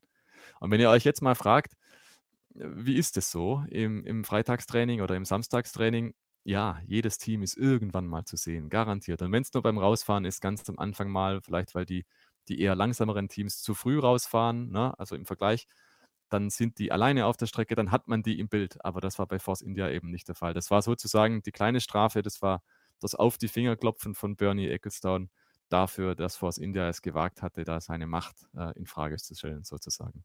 Ja, eigentlich, äh, wenn man das jetzt auch mit Saudi-Arabien vor einigen Jahren vergleicht, ja, das ist ja auch eine Geschichte, die sich irgendwie wiederholt hat. Äh, da hat man ja auch gesagt, nee, komm, ja, wir fahren jetzt hier doch, obwohl äh, in, in nächster Umgebung quasi zur Strecke ähm, dort Bombenanschläge gerade stattfinden. Ja, das ist richtig. Und Eben, wiederholen wird sich jetzt aber dergleichen nicht, so wie damals 2012 in Bahrain, weil eben Bernie Ecclestone ist nicht mehr am Ruder, Liberty Media macht das anders, wenngleich, du hast den Fall angesprochen, äh, Saudi-Arabien vor ein paar Jahren. Jo. 2012, aber auch das Jahr von Nico Hülkenberg bei Force India, ähm, der sich da seinen Platz sichern konnte. Äh, damals noch mit Dekra-Unterstützung, glaube ich sogar. Damals noch diese Dekra-Kappe gehabt, erinnere ich mich noch dran. Gemeinsam mit Paul Di Resta. Dann waren es so, sage ich mal, schon ja, ein paar dünne Jahre bei Force India. Ne? Wir hatten 2012 äh, das Fahrerduo die Hülkenberg, die Rester, da ist man Sechster geworden. Siebter dann 2000, äh, Siebter ist man geworden mit die Rester und Hülkenberg. Sechster mit die Rester und Sutil 2013. Dann nochmal Sechster mit Perez und Hülkenberg 2014. Und dann gab es nochmal so, sag ich mal, diese Phase. Ab dann hat sich im Grunde genommen dieses Bild eingestellt bei uns allen. Ähm, wenig Geld, aber maximaler Erfolg, obwohl es 2015 eigentlich kurz vor dem Ausstand. Ja, so ist es. Ähm, 2015 startet Force India denkbar schlecht in die Saison, weil das Auto nicht fertig ist zum Testauftakt. Und also es machen nicht nur Gerüchte die Runde, dass es finanziell schwierig ist, sondern es war wirklich so, dass dieses Team kurz vor dem Ausstand. Und man hat dann aber doch noch ein Auto fertig gekriegt und ist dann, glaube ich, am zweiten Tag der Testfahrten dann eingestiegen noch. Hat aber natürlich Zeit verpasst und ist mit dem Handicap ins Jahr gegangen, hat dann aber tatsächlich die Finanzierung doch nochmal sichergestellt, obwohl man eigentlich praktisch insolvent war. Ich glaube, so hat es rückblickend auch dann der Robert Fernley selbst formuliert, der damals Teamchef war oder Betriebsdirektor. Also das war eine schwierige Zeit für das Team, aber man hat es geschafft. tatsächlich die Kurve nochmal zu kriegen. Und erstaunlicherweise, dieses Auto war solide. Mit diesem Auto konnten die Fahrer tatsächlich was anstellen. Also so, so turbulent der Saisonauftakt war, so gut lief dann die Saison und man hat sich dann sportlich doch nochmal konsolidiert. 2016 dann interessant, Stefan, dass zum ersten Mal der Name Aston Martin im Zusammenhang mit Force India genannt wird. Also es gibt zum ersten Mal diese Gerüchte, dass Aston Martin als Partner einsteigen kann, zum Beispiel als Namensgeber dieses Teams, äh, was ja dann später bei Red Bull der Fall sein wird, wo man den ähm, Motor von Renault quasi ähm, präsentiert, im Grunde genommen. Ähm, also auch wieder so eine Geschichte, ja. Jetzt haben wir dieses, dieses, diese Aston Martin-Unterstützung. Also das, was 2016 passieren sollte, ist dann einfach später passiert. Ja, ist lustig, ne? Weil auch Eddie Jordan, der hatte immer sehr, sehr viele Bälle in der Luft und hat auch teilweise einfach mal Sachen angekündigt oder, oder Sachen in den Raum gestellt, die vielleicht gar nicht realistisch waren, aber um sein Team ein bisschen im Gespräch zu haben. Und es war irgendwo zu der Zeit auch schon klar, dass die Sache mit Vijay Malia ja auf vielleicht tönernen Beinen steht, weil der ist finanziell in Schwierigkeiten geraten. Seinen Unternehmen ging es nicht mehr so gut, der Airline, der Brauerei und dergleichen mehr.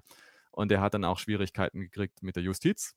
Ja, war dann persona non grata teilweise, ist dann gar nicht mehr ausgereist oder gar nicht mehr zu den Rennen gekommen. Und dann gab es auch Steuerthemen und so weiter.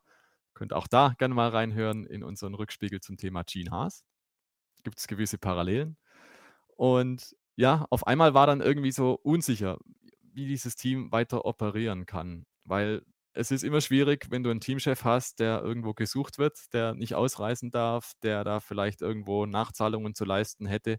Das macht sich nicht besonders gut. Und ich glaube, in der Phase kommen dann Ideen auf, hm, da könnte man vielleicht was machen. Und wir alle wissen, das Team ist deutlich wertvoller geworden. Das Team hat immer, wie du schon gesagt hast, sehr viel aus den begrenzten Möglichkeiten gemacht. Also Qualität ist definitiv vorhanden. Jetzt ist es nur eine Frage davon, wie kann man diese Qualität dann rausholen. 2017 ist dann was passiert, was mir persönlich extrem gut gefallen hat, denn eine neue Farbe hat Einzug in die Formel 1 gehalten, das Pink von BWT. Denn ähm, der Mineral, sagen wir mal so, der, der Unterstützer der Mineralisierung des Wassers ähm, hat, sich, hat sich gedacht, ach, das ist doch, das wäre doch mal was. Äh, Sponsoring in der Formel 1 und hat sich Force India dafür ausgesucht und damit äh, haben die pinken Renner äh, den Einzug in die Formel 1 gehalten und das war nochmal eine Initialzündung, muss man sagen, für die nächsten Jahre, dann auch mit Teamchef Ottmar Safnauer zum Beispiel, wo man eben mit diesen Möglichkeiten, die man hatte und Fahrern, die richtig was drauf hatten für ein Mittelfeldteam, sehr, sehr gute Ergebnisse erzielt hat. Absolut, also 2016, 2017 mit jeweils Platz 4 in der Konstrukteurswertung, das war, das war cool. Da war Force India einfach eine Bank und vor allem mit Sergio Perez, der da reihenweise Podien eingefahren hat, reihenweise im Verhältnis dazu, dass er Force India gefahren ist. Also es waren in dieser Zeit bis 2017, 18, glaube ich, vier Stück. Und äh, das war schon richtig gut. Damit war einfach Force India so ein Team im vorderen Mittelfeld, das halt dann zur Stelle ist, wenn vorne mal alles nicht passt. Ne? Sondern wenn sich die irgendwie nicht richtig sortieren an der Spitze, dann staubt man halt ein Podium ab. Und Sergio Perez hat es in dieser Zeit meisterhaft verstanden, zur Stelle zu sein. Auch weil er eben reifenschonend gefahren ist und auch weil er halt dann clever war, bei solchen Möglichkeiten die dann auszunutzen. Und das war dann wieder so ein, so ein Punkt, wie du sagst, es gibt eine knallige Farbe, wie das Gelb von Jordan, wie das Orange von Spiker. Und Jordan, beziehungsweise aus India, hat dann auch wieder dieses Image, da geht was. Ja? Ne? Da, da passiert was, da, da, da kann man was machen. Also es ist interessant, wie eigentlich die Geschichte des Teams so in Wellen verläuft und wie es halt unter unterschiedlichen Besitzern doch gewisse Parallelen gibt. Aber äh, auch da blieb nicht alles ohne Stress. Wenn uns an das äh, Teamduell Esteban Ocon und Sergio Perez, die einige Male miteinander kollidiert sind. Äh, in Spa erinnere ich mich, in Baku erinnere ich mich. In Kanada war es einmal sehr eng zwischen den beiden da wurde ordentlich mit, den Zäh mit dem Messer zwischen den Zähnen gefahren. Ähm, und und gerade Esteban Ocon hat sich da so ein bisschen seinen Ruf erarbeitet, den er bis heute so ein bisschen hat. Ne? Als harter Hund auf der Strecke äh, und auch mit allen Wassern gewaschen, aber da mit einem Sergio Perez gefahren, der natürlich auch schon zu dem Zeitpunkt extrem viel Formel-1-Erfahrung hatte und natürlich wusste, mit wem er sich da irgendwie anlegen muss. Äh, also war immer ganz interessant, das zu beobachten damals, nämlich auch immer noch an Ottmar Safnauer, der ja immer der Meinung war, dass egal was ist, auch später natürlich im Verlauf mit Esteban Ocon und ich glaube, es war Fernando Alonso äh, in lass mich nicht lügen, Bahrain oder Saudi-Arabien ähm, in den ersten beiden Alpinrennen in Pink, äh, als man gesagt hat, ja, die machen das schon. Äh, wir haben da vollstes Vertrauen drin, dass dieses Vertrauen manchmal nicht sich ganz ausgezahlt hat und es auch mal ein bisschen Kleinholz zwischen Teamkollegen gab. Ja, da muss man natürlich auch dazu sagen, dass Force India von Mercedes oft auch so als Talentschmiede genutzt wurde. Das hat damit begonnen, dass man DTM-Champion Paul Di Resta zu Beginn der 2010er Jahre dort platziert hat, zum Beispiel. Der sollte sich da warm fahren ne, für potenziell höhere Aufgaben, zu denen es dann nicht kam in der Formel 1. Und auch Esteban Ocon natürlich, der sollte sich bei Force India beweisen, hat entsprechend dann die Ellenbogen ausgefahren. Und das hat dem Ganzen dann äh, sehr viel Schärfe verliehen, wie du sagst. Ja, also ich glaube, der Crash in Aserbaidschan, das ist so einer, der äh, sehr wohl in Erinnerung bleibt. Vielleicht nicht unbedingt in der allerbesten beim Team Silverstone. Und dann kam das, was kommen musste, nämlich äh, die rechtlichen Schwierigkeiten und auch das Geld, was immer weniger wurde, wurde ein Problem äh, für Vijay Malia, aber auch für die ganze Belegschaft. Und dann gab es, ja, finde ich, eine einzigartige Situation in der Formel 1, dass ein Fahrer eine Insolvenz auslöst. Ja, das ist richtig. Das ist dann passiert rund um den Ungarn Grand Prix 2018. Ähm, Sergio Perez hat erkannt, das wird jetzt schwierig, dieses Team am Leben zu erhalten. Und gemeinsam mit einem Konsortium hat er dann dafür gesorgt, dass dieses Team in die Insolvenz gehen kann. Und der Hintergrund, warum dieser Schritt erfolgt, ist, so konnte man die Arbeitsplätze retten. Ja, indem man dann dieses Team in die Insolvenz geschickt hat, konnte man die Arbeitsplätze tatsächlich bewahren. Und es ist dann auch gelungen, bis zum Rennen in Belgien neue Käufer zu finden. Das war dann Lawrence Stroll, der Papa von Lance Stroll, ebenfalls mit einem Konsortium. Der ist dann da eingestiegen mit einer, also eben Firmengruppe mit Geschäftspartnern und hat dieses Team übernommen. Aber es ist, es ist schwierig, diese Übernahme insofern, weil man ist nicht Rechtsnachfolger, sondern man wird als neues Team geführt. Also man hat nicht einfach Force India gekauft und ist dann weiter Force India, sondern musste dieses Team auch umbenennen. Deswegen kam dieses Konstrukt Racing Point Force India zustande, was dann für den Rest des Jahres 2018 verwendet wurde. Und die Punkte wurden genullt. Also man hat bei null Punkten wieder anfangen müssen. Und das passiert alles vor dem Hintergrund, dass in der Formel 1 natürlich nichts umsonst ist. Und es ging vor allem auch um das Thema Preisgeld. Ja, ist dieses Team jetzt ein neues Team oder ist es eigentlich das alte Team und hat damit Anspruch auf das Preisgeld, was Force India eingefahren hat? Fragen über Fragen und natürlich, so wie die Formel 1 inzwischen ein Haifischbecken ist und bei Andretti sagt, nö, wollen wir so nicht, hat man auch bei Force India Racing Point gesagt, nee, nee, Freunde, das machen wir dann anders. Und eben, deswegen kam es zu diesem komischen Deal. Irgendwie war Force India noch drin im Namen, aber Force India war eigentlich schon raus. Racing Point kam neu dazu. Dabei war die Belegschaft komplett die gleiche es war einfach ein total verwirrendes Jahr 2018 für das Team. Und 2019 als Racing Point unter Lawrence Stroll, dann auch unter kanadischer Flagge, das war dann der echte Neustart mal wieder für Team Silverstone. Nach Jordan, Midland, Spiker, Force India, jetzt also Racing Point. Und Racing Point war von Anfang an sozusagen als Platzhalter gedacht. Wer sich nochmal das Logo anschaut von Racing Point, der sieht einfach, den Schriftzug Racing und Point ist nicht ausgeschrieben, sondern einfach nur ein Punkt. Das war bewusst so gewählt, dass man sagen kann, hey, da holen wir einen Sponsor und äh, der holt sich die Namensrechte und dann kann man den zum Beispiel davor setzen. Also Sponsor Racing. Und dieser Punkt, der wird dann quasi gar nicht, gar nicht groß beachtet. Aber so war dieses Konstrukt angelegt, dass man da maximale Marketingmöglichkeiten hat. Haben sie mit Sports Pesa ja auch geschafft, die allerdings dann auch in finanzielle Schwierigkeiten kamen. Also ähm, auch nicht alles so ganz rosig gelaufen. Wir schauen auf die Bilanz von Force India in der Formel 1, Stefan. 212 Grand Prix, eine Pole Position, sechs Podien, 1039 Punkte, 65 Führungsrunden. Und wie ich finde, nicht nur bei unserem Kollegen Norman Fischer, der natürlich seine Force India Fanartikel äh, stolz trägt, sondern bei vielen Fans auch ein Team, was definitiv einen Platz im Herzen hat, genauso wie Jordan. Ja, definitiv. Also Force India war ein Sympathieträger. Bei allem, was da so im Hintergrund lief, es war ein Team, das da mitgemischt hat im vorderen Mittelfeld. Ein klassischer Underdog, das eigentlich nicht die Mittel hat, um die Großen zu ärgern, es aber trotzdem geschafft hat. Und ich glaube eben in der Verbindung damit, Privatteam, durchaus illustre Geschichte und einfach ein Team, das für Überraschungen sorgen kann, sowas kommt an. Und eben dann auch mit den rosa Autos, ich glaube, das war wieder einfach ein Hingucker im Feld. Sowas lohnt sich immer. Und dann bewegen wir uns jetzt so langsam, aber sicher in die Richtung, die wir heute kennen. British Racing Green ist vor einigen Jahren, nämlich 2021, in die Formel 1 zurückgekommen. Davor gab es aber noch ein paar Jährchen in Pink und zwar mit Racing Point. Und wie das dann von diesem kurzen Zeitraum bis heute gelaufen ist, wo man vielleicht hin möchte mit Aston Martin, das erfahrt ihr, wenn ihr dran bleibt. Hier bei unserem Rückspiegel die Geschichte des Formel 1 Teams Aston Martin mit Stefan Ehlen und mir, Kevin Scheuren, bei Starting Grid, dem Formel 1 Podcast auf meinsportpodcast.de. Bis gleich. Hey, Malte Asmus von meinsportpodcast.de hier. Ab März geht's weiter mit unseren 100 Fußballlegenden. Staffel 4 bereits. Freut euch auf Zlatan Ibrahimovic, Michel Platini, Cesar Luis Minotti, Paolo Maldini, um nur mal vier zu nennen. Und bis wir mit der vierten Staffel kommen, hört doch einfach noch mal rein in die bisherigen drei Staffeln. Ronaldinho, Sepp Meyer, Gary Lineker, Lothar Matthäus und viele weitere warten da auf euch. 100 Fußballlegenden. Jetzt. Überall, wo es Podcasts gibt. Ein letztes Mal zurück hier bei Starting Grid, dem Formel 1 Podcast auf meinsportpodcast.de mit dem Rückspiegel, die Geschichte des Formel 1 Teams von Aston Martin. Jordan haben wir hinter uns gelassen, Midland und Spiker haben wir hinter uns gelassen, Force India auch. Und es kam wieder ein reicher Milliardär, der sich sagte, jetzt machen wir Formel 1. Äh, nur diesmal ist alles ein bisschen anders, denn Lawrence Stroll, das war einer, der hat sich wirklich hochgearbeitet. Der hat Firmen wie Tommy Hilfiger groß gemacht. Der hat unter anderem auch mit Ralf Lauren zu tun gehabt, sein Vater, Michael Kors ähm, Asprey und Jarrah, die äh, ja ganz tolle Schmuckgegenstände und Dekogegenstände machen, hochpreisig. Ja, Asprey, damals ja auch einer der Sponsoren gewesen, die zum Beispiel bei Ferrari auf dem Auto waren. Also wenn ihr die alten Michael Schumacher Autos noch seht, da seht ihr dann auch Asprey drauf.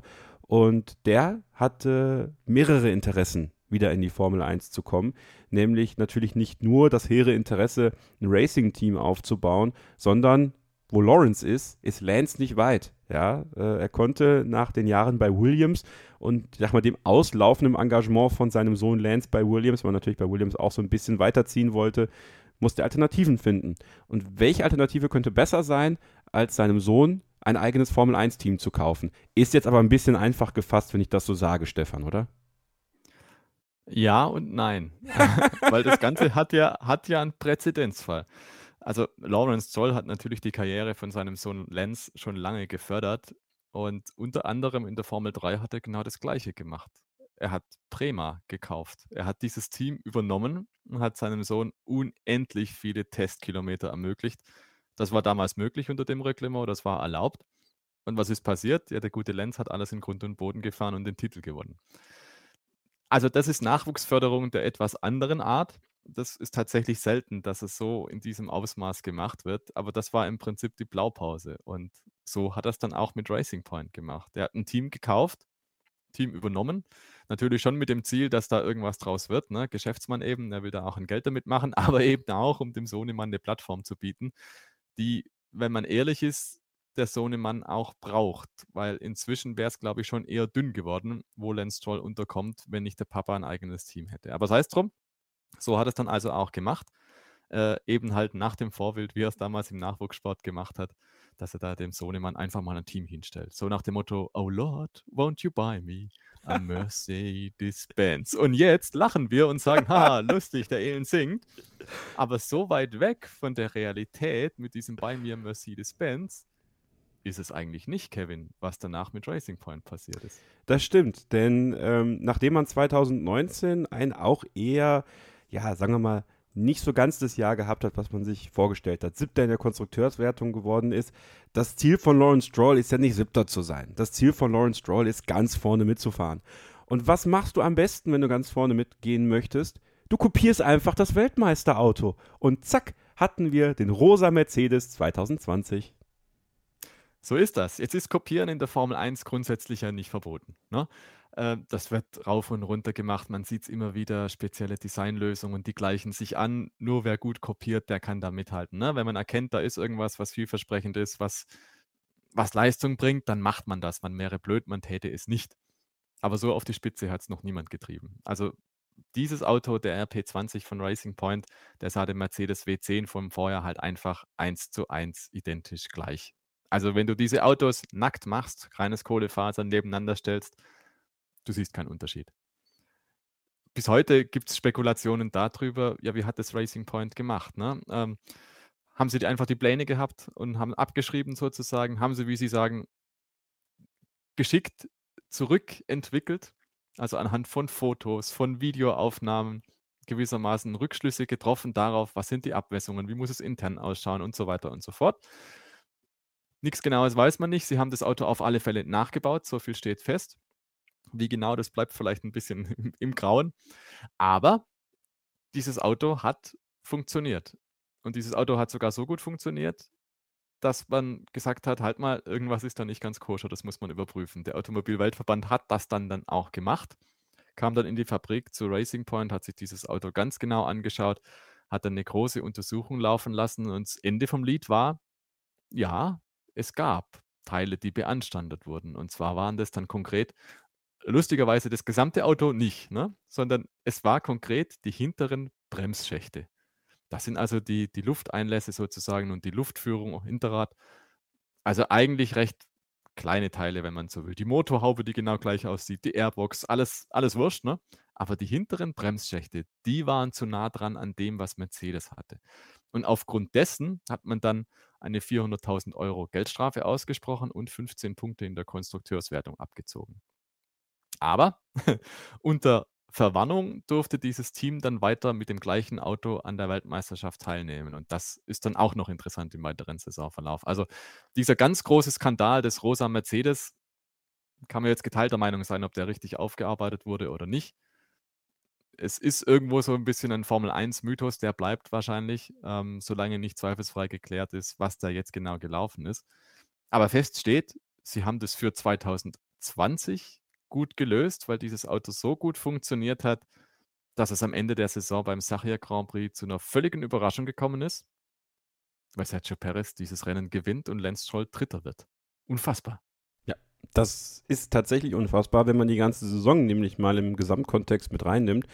Ähm, hast du ja mehrere Situationen, die für Racing Point ganz, ganz ähm, ja, besonders waren eigentlich. Wir hatten zweimal Nico Hülkenberg, der für Corona-Infizierte eingesprungen ist, nämlich einmal für Sergio Perez beim 70-jährigen Grand Prix an Silverstone damals und dann später noch einmal für Lance Stroll beim Eifel Grand Prix am Nürburgring. Ne? Das ist natürlich noch daran, dass Nico Hülkenberg äh, den Anruf bekommen hat, du bist ein bisschen unscharf, Stefan, den Anruf bekommen hat äh, von ähm, Ottmar Saftnauer, als er in Köln am Flughafen saß und schnell zu Nürburgring gerast ist, um rechtzeitig da zu sein, um ins Auto steigen zu können. Dann haben wir Lance Stroll gehabt, der sich die Pole Position in der Türkei geholt hat und den legendären Gesatz gesagt hat: I love my job. Ha. So. Hat er ungefähr auch nur einmal gesagt. Glaube ich auch. Und äh, dann eben Sakir. Und das war, ja, ähm, ja, muss man, muss man einfach sagen, ein, ein Moment für Sergio Perez auch, der, glaube ich, das Wort Genugtuung gar nicht größer schreiben könnte. Denn sein Ende bei Racing Point oder dann eben ab 2021 bei Aston Martin war schon besiegelt. Das ist richtig. Sergio Perez hätte eigentlich bis 2022 für dieses Team fahren sollen. Der Vertrag ging so lange. Aber der wurde schon im Sommer rausgeworfen, damit Sebastian Vettel andocken konnte.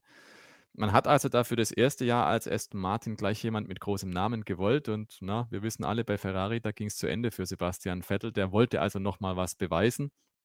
Und im Rückblick, das ist ja das Schöne beim Rückspiegel, wir haben ein bisschen eine Perspektive, die darüber hinausgeht, was man in dem jeweiligen Moment gesehen hat. Glaube ich, dass der Sebastian Vettel auch gesehen hat, hey, schau dir mal an, der Racing Point, der geht richtig gut. Ne? Gewinnt ein Rennen hier mit Sergio Perez, ist ein solider Punktekandidat. Und womöglich hat sich Vettel ein bisschen davon blenden lassen, dass einerseits der Lawrence Stroll gesagt hat, komm, ich finanziere den ganzen Spaß und der Form, die Racing Point auf der Strecke belegt hat. Und 2021 ist im Prinzip das erste Jahr mit Aston Martin grundsolide. Ja. Sebastian Vettel wird Fünfter in Monaco, wird Zweiter in Aserbaidschan, wird Zweiter in Ungarn.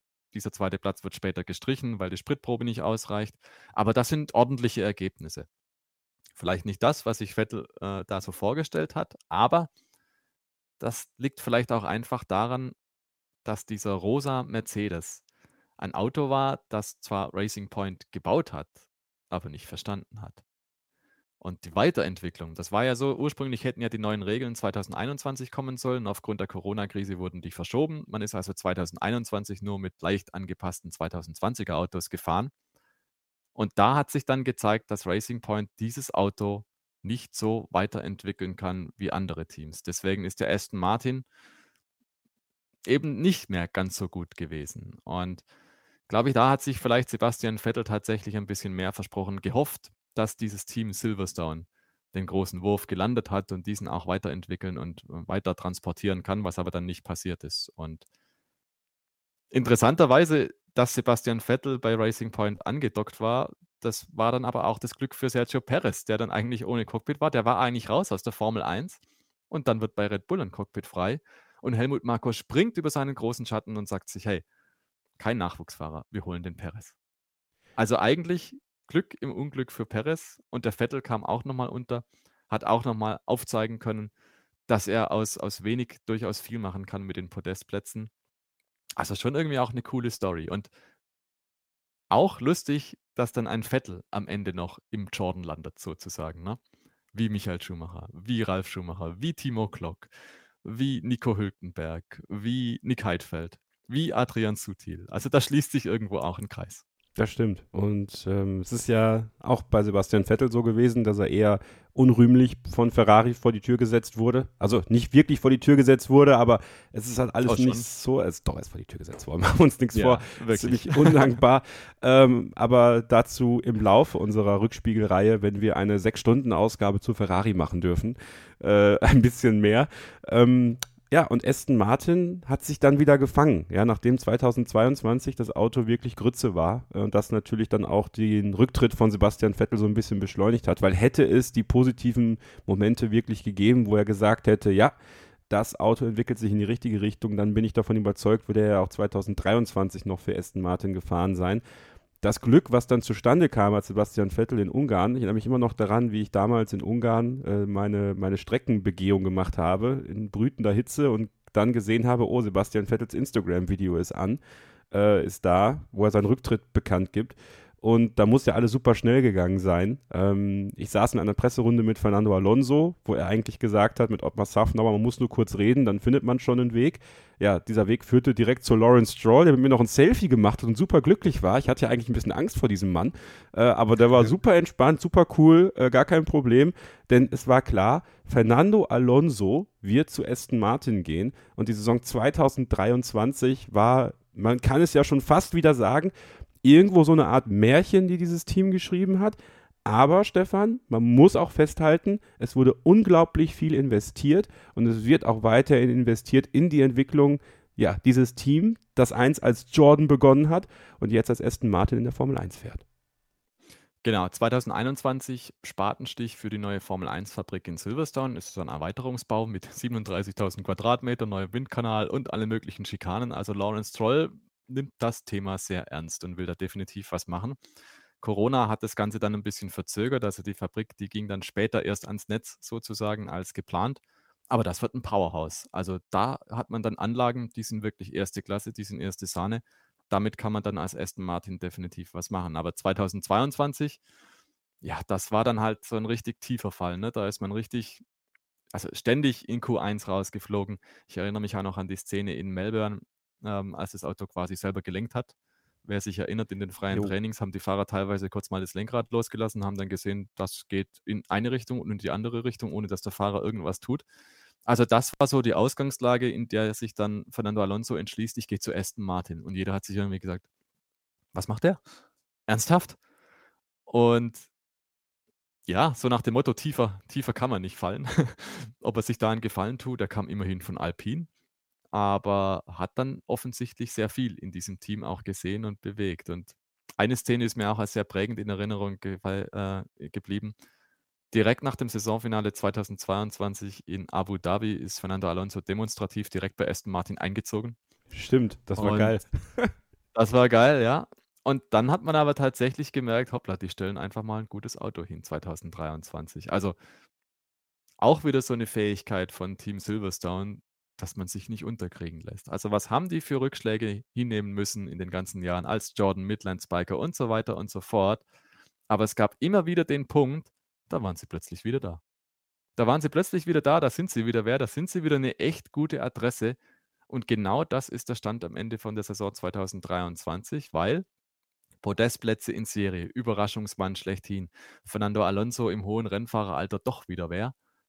Und man hat auf einmal dann tatsächlich verstanden, Aston Martin in diesem Grid zu etablieren. Ja, man ist dann über den Saisonverlauf hinweg zurückgefallen. Das ist sicherlich auch der Infrastruktur geschuldet, die noch nicht ganz so da war, wie man sich hätte gewünscht.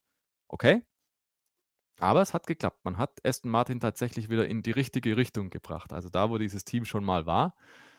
Und jetzt ist dann die ganz große Frage, wie geht es dann mittelfristig weiter? Also wir haben ja schon ein paar Mal gehört, Platz 3 in der Konstrukteurswertung als Jordan, Platz 4 in der Konstrukteurswertung als äh, Force India. Aber Lawrence Troll, der will halt mehr. Das hast du vorhin schon mal schön formuliert. Der will halt mehr als nur mitfahren. Der hat noch ein paar Pläne. Und diese Pläne beinhalten mit dem neuen Motorenreglement 2026 dass dieses Team zum ersten Mal in seiner Geschichte ein Werksteam werden wird. Und das ganz überraschend von Honda. Ja, Honda damals ja schon bei Jordan mit dabei gewesen. Die haben sich eigentlich schon wieder zurückgezogen aus der Formel 1 und haben gemerkt, oh, äh, ist eigentlich doch ganz nett hier und haben sich dann, nachdem Red Bull sich entschieden hat, ein eigenes Powertrain-Programm aufzubauen, einen neuen Partner gesucht.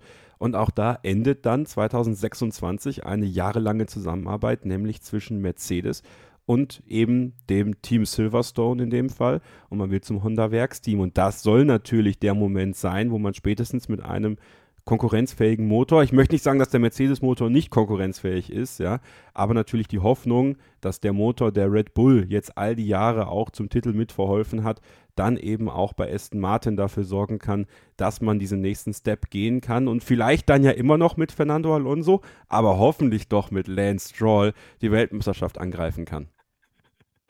Ja, ähm, man kann, glaube ich, davon ausgehen. War das jetzt frech oder so? Warum lachst du so? Nein, er ist ein zukünftiger nein, Weltmeister.